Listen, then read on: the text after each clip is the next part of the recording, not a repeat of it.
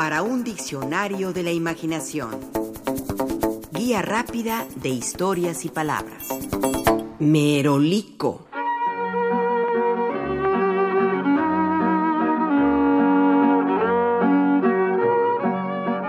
El Código Penal vigente de 1871 a 1928, en su artículo 425, establecía que el que cometa un fraude, explotando en su provecho las preocupaciones, la superstición o la ignorancia del pueblo, por medio de una supuesta evocación de espíritus, o prometiendo descubrir tesoros o hacer curaciones, o explicar presagios, o valiéndose de otros engaños semejantes, sufrirá la pena de arresto mayor y multa de segunda clase. De nada sirvió tal advertencia, puesta en términos legales, pues los charlatanes abundaban, aprovechándose de la ignorancia e ingenuidad de las personas para ofrecerles productos milagro, curaciones asombrosas, formas de ganar dinero rápido o maneras de comunicarse con los espíritus. Uno de estos charlatanes fue un suizo avecindado en México de nombre Rafael Juan de Meraulyoc, quien ejerció su supuesta profesión de médico en las ciudades de Puebla y México entre los años 1879 y 1887. Entre sus remedios maravillosos, ofrecía malvaviscos que vendía a buen precio porque según él era eficaz contra las lombrices, las tenias y curaba los callos. También ofrecía un bálsamo milagroso vegetal para todas las enfermedades y para extender la juventud al precio de tres pesos y su famoso aceite de San Jacobo para la curación de todos los flatos, dolencias, cólicos, malos humores, asperezas de la piel y extirpación completa de callos y callosidades.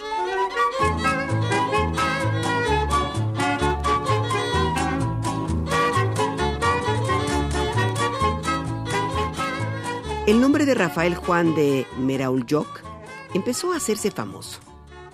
Pero como su apellido extranjero era difícil de pronunciar, la gente optó por pronunciarlo a su manera y comenzó a llamarlo Merolico. Al propio Meraulyoc le pareció una buena idea y él mismo empezó a nombrarse Doctor Merolico. Es de este Doctor Merolico que tenemos nuestra palabra Merolico, que hoy nos sirve para nombrar lo mismo a una persona que es muy parlanchina o muy habladora, hablas como merolico, decimos, que a un vendedor callejero que atrae a los transeúntes con su verborrea. El diccionario del español de México abunda al dar esta definición de merolico. Persona que vende medicamentos y baratijas en las plazas públicas, anunciándolas con una retaíla de promesas, relatos de curaciones.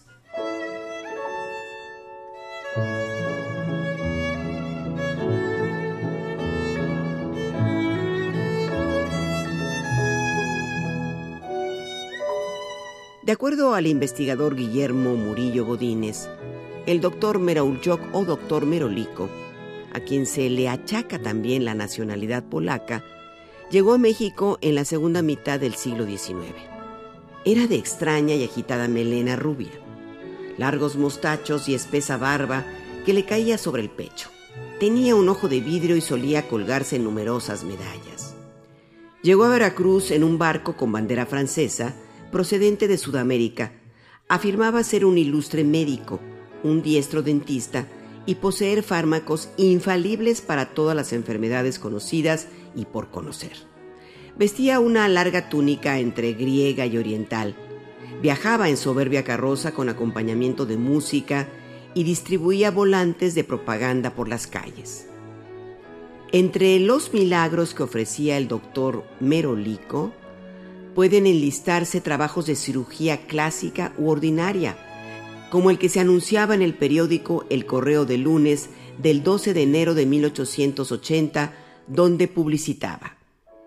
Para las personas de ambos sexos de cualquier edad, que tienen el defecto o la deformidad natural de tener los ojos chicos, o mejor dicho, que no los tienen bien abiertos por causa de tener los músculos de los ubiculares muy cerrados, se consigue reparar satisfactoriamente esta deformidad, cortando hábilmente los indicados músculos y epidermis de los orbiculares, sin que por esta célebre y magnífica operación cause el más mínimo dolor ni tenga ningún inconveniente peligroso.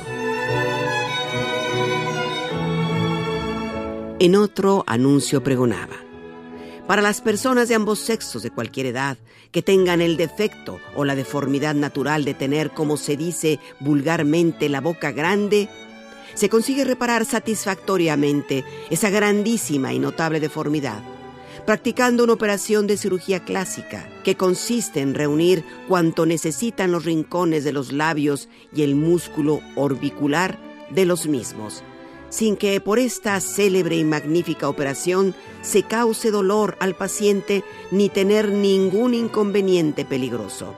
Se sacará con diestra y hábil mano toda clase de lobanillos y tumores en cualquier parte del cuerpo que se encuentren, sin causar ningún dolor.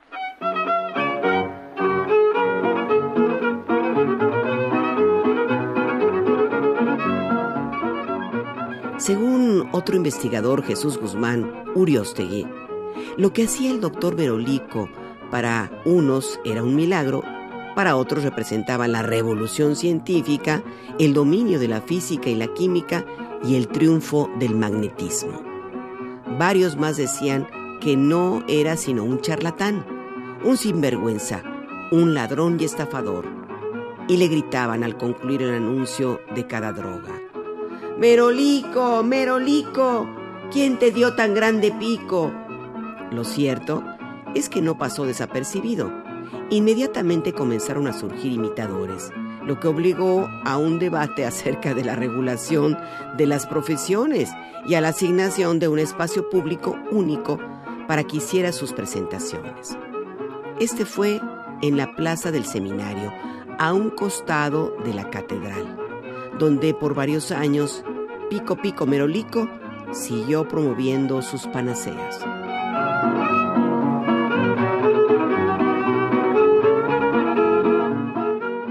Además de doctor en medicina, el doctor Merolico también se distinguió como dentista.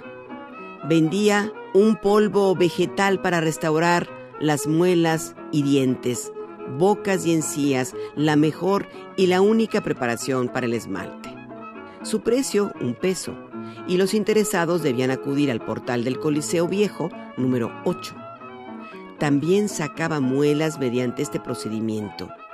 En el momento en que realizaba una extracción, uno de sus ayudantes disparaba una pistola para sorprender al paciente y de esta manera enmascarar su dolor.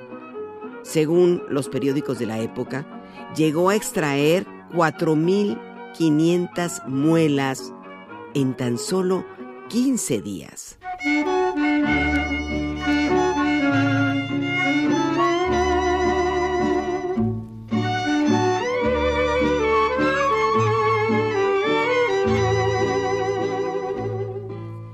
En 1880 fue publicado en México un libro titulado Memorias de Merolico, con el subtítulo Páginas arrancadas a la historia de su vida.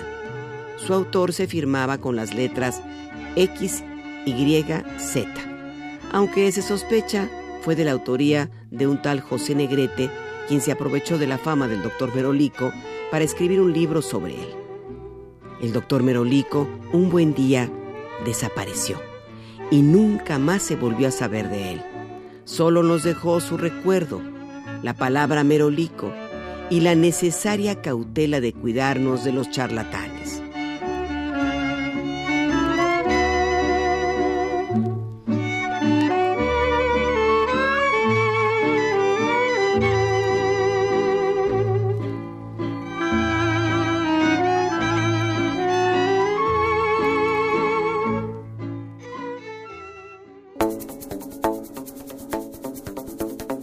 Participamos en este programa Juan Ramírez, Rafael Méndez, María Eugenia Pulido, Mauricio Carrera y Pilar Muñoz.